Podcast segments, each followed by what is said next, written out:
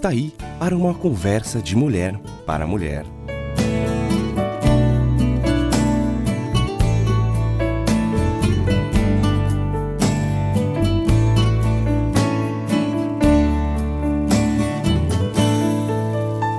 Olá, amiga!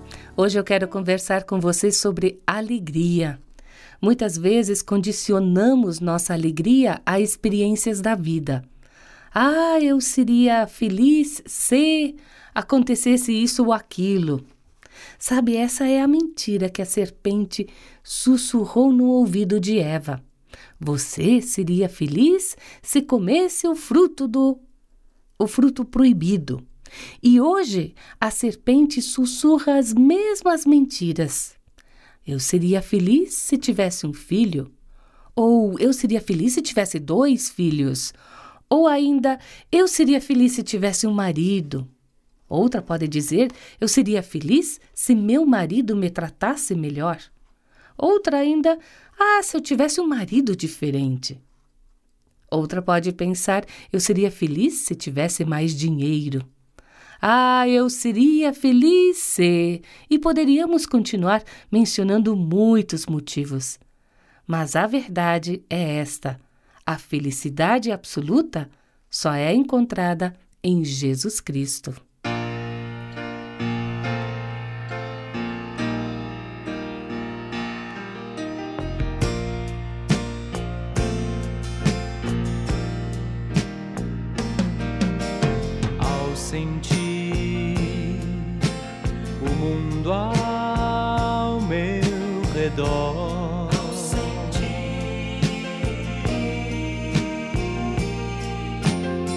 Nada vi que pudesse ser real.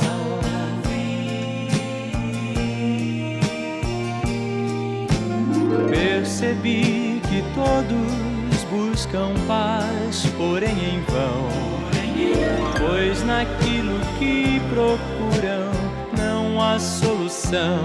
Não há solução. Não há solução. Jesus.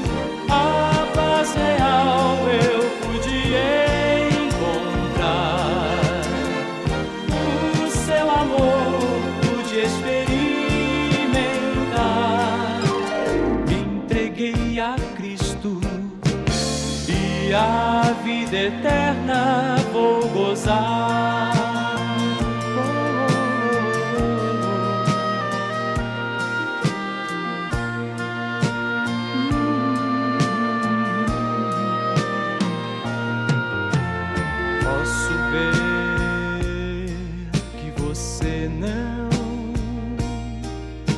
Feliz. Posso ver.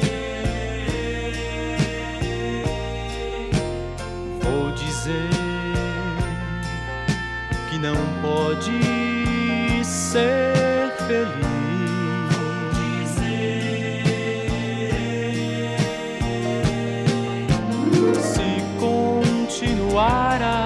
Procurar em vão, tem caminhos que não trazem solução. Não trazem solução. É só em Jesus. Jesus a paz real você vai encontrar. O seu amor vai experimentar. E você, ouvinte, qual é o seu ser? Eu seria feliz se? Vamos examinar algumas dessas mentiras em que acreditamos. Quando uma mulher pensa e diz para si mesma: Eu seria feliz se fosse casada, ou se fosse casada com um homem diferente. Você sabia que a maioria dos aconselhamentos se refere a problemas acerca do casamento? As solteiras desejam ser casadas, as casadas desejam ser solteiras e algumas gostariam de trocar o marido por outro. O casamento não é o elemento essencial para a felicidade. Vamos pensar num casal de noivos que acaba de sair da igreja de braços dados sob uma chuva de arroz, com latas presas na parte traseira do carro fazendo enorme barulho pelas ruas, eles partem ao pôr do sol. Mas no dia seguinte, o sol nasce outra vez. E o noivo, agora marido, não está preparado para mudanças de humor, ganho de peso, refeições congeladas e compras exageradas. Seus sonhos de sexo apaixonado são substituídos por uma sessão obrigatória três vezes por mês, na melhor das hipóteses. Ela me enganou, ele conclui. Não era isso que eu tinha em mente. E a noiva, agora esposa, surpreende-se com meias sujas no chão, horas infindáveis de programas esportivos na TV, torneira pingando que não é consertada e falta de romantismo. Ele só pensa em sexo. Ela reclama no íntimo. É preguiçoso e irresponsável. Ele me enganou. Não era isso que eu tinha em mente. As expectativas frustradas são o início da desilusão em qualquer casamento. Sempre que esperamos que alguém nos faça felizes, caminhamos para a decepção. Sempre choverá naquele piquenique, sempre sofreremos decepções. Nem mesmo um bom marido é capaz de substituir Deus. Ninguém será nossa maior fonte de felicidade a não ser Deus. Hollywood diz que seremos felizes quando encontrarmos a pessoa certa. Descobri, no entanto, que o casamento é bem sucedido quando nós nos tornamos a pessoa certa. Orei durante anos para que Deus mudasse meu marido, contou Denise. O nosso casamento ia de mal a pior e acabamos nos separando e pensando em divórcio. Comecei então a dedicar-me à leitura sobre o significado de ser uma esposa piedosa. Aos olhos do mundo, eu cumpria bem o meu papel. Aos olhos de Deus, estava destinada ao insucesso. Comecei a orar, desta vez de todo o coração, e Deus respondeu ao pedido de mudar meu marido. Ele me mudou. Eu posso estar enganada, mas ainda não encontrei nenhum versículo que diga que o maior objetivo de Deus para a nossa vida seja a felicidade. O maior objetivo de Deus para nós é que sejamos conformes à imagem de Cristo. Muitas vezes ele usa o casamento como meio de promover essa mudança. O casamento é o estúdio artístico, ao qual as obras-primas são criadas. Se sairmos porta fora quando as pinceladas de tinta preta da vida deixarem suas marcas na tela, nós não teremos a oportunidade de ver os tons maravilhosos de vermelho, amarelo e verde brilhando sobre o fundo escuro das experiências da vida. Na Bíblia, Deus descreve o casamento de um homem com uma mulher como um exemplo visível da união espiritual entre Jesus e a igreja. A igreja que eu digo são todos os cristãos. Os cristãos são chamados noiva de Cristo.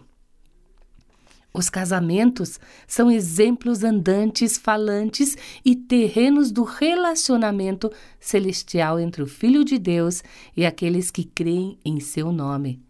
Deus instrui os homens, maridos, ame cada um a sua mulher, assim como Cristo amou a igreja e entregou-se por ela. O inimigo quer destruir esse exemplo vivo, é claro. E por que não haveria de querer?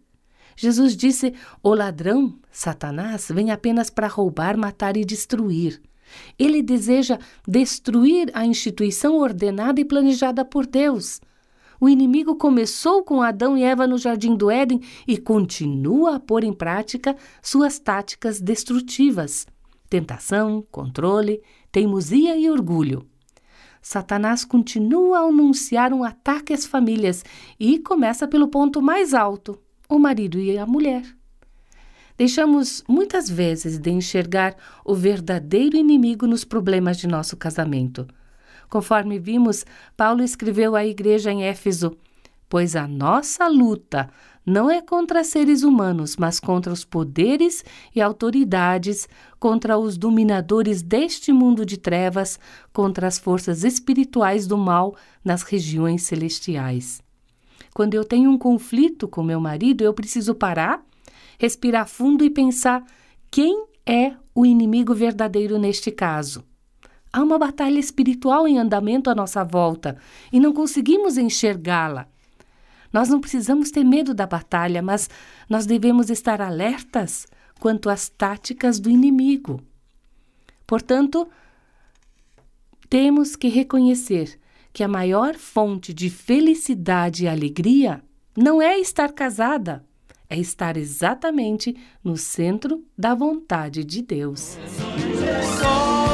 Em Jesus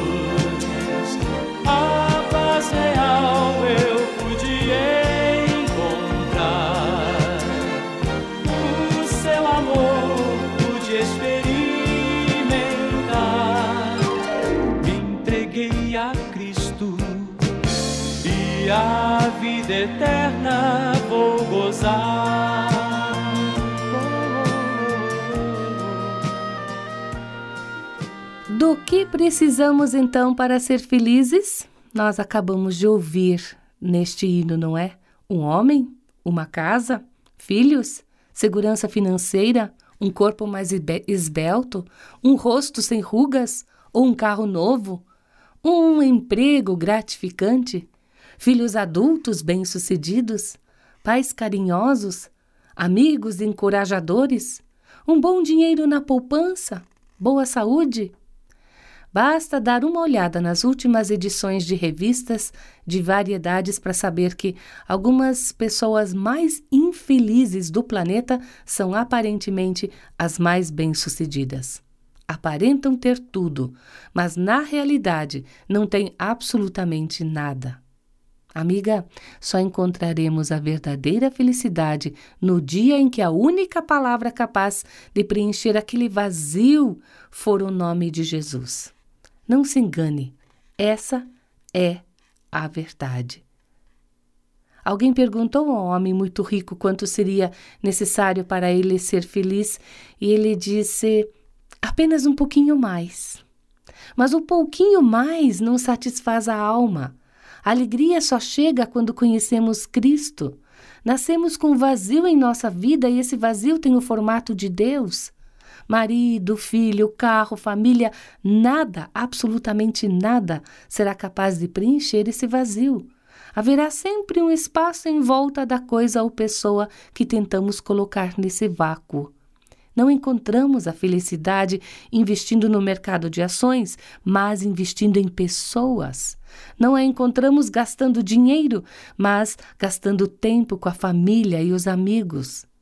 Não a encontramos no ato de receber, mas no ato de doar. Tentamos encontrar o caminho da felicidade da mesma forma que consultamos o mapa amassado no porta-luvas do carro. Nós seguramos as páginas esfareladas, unidas por fita adesiva, e corremos o dedo pela estrada à procura de atalhos. Mas Jesus disse: Eu sou o caminho, a verdade e a vida. Ele é a estrada para a santidade, a rodovia para a justiça e a trilha para a paz.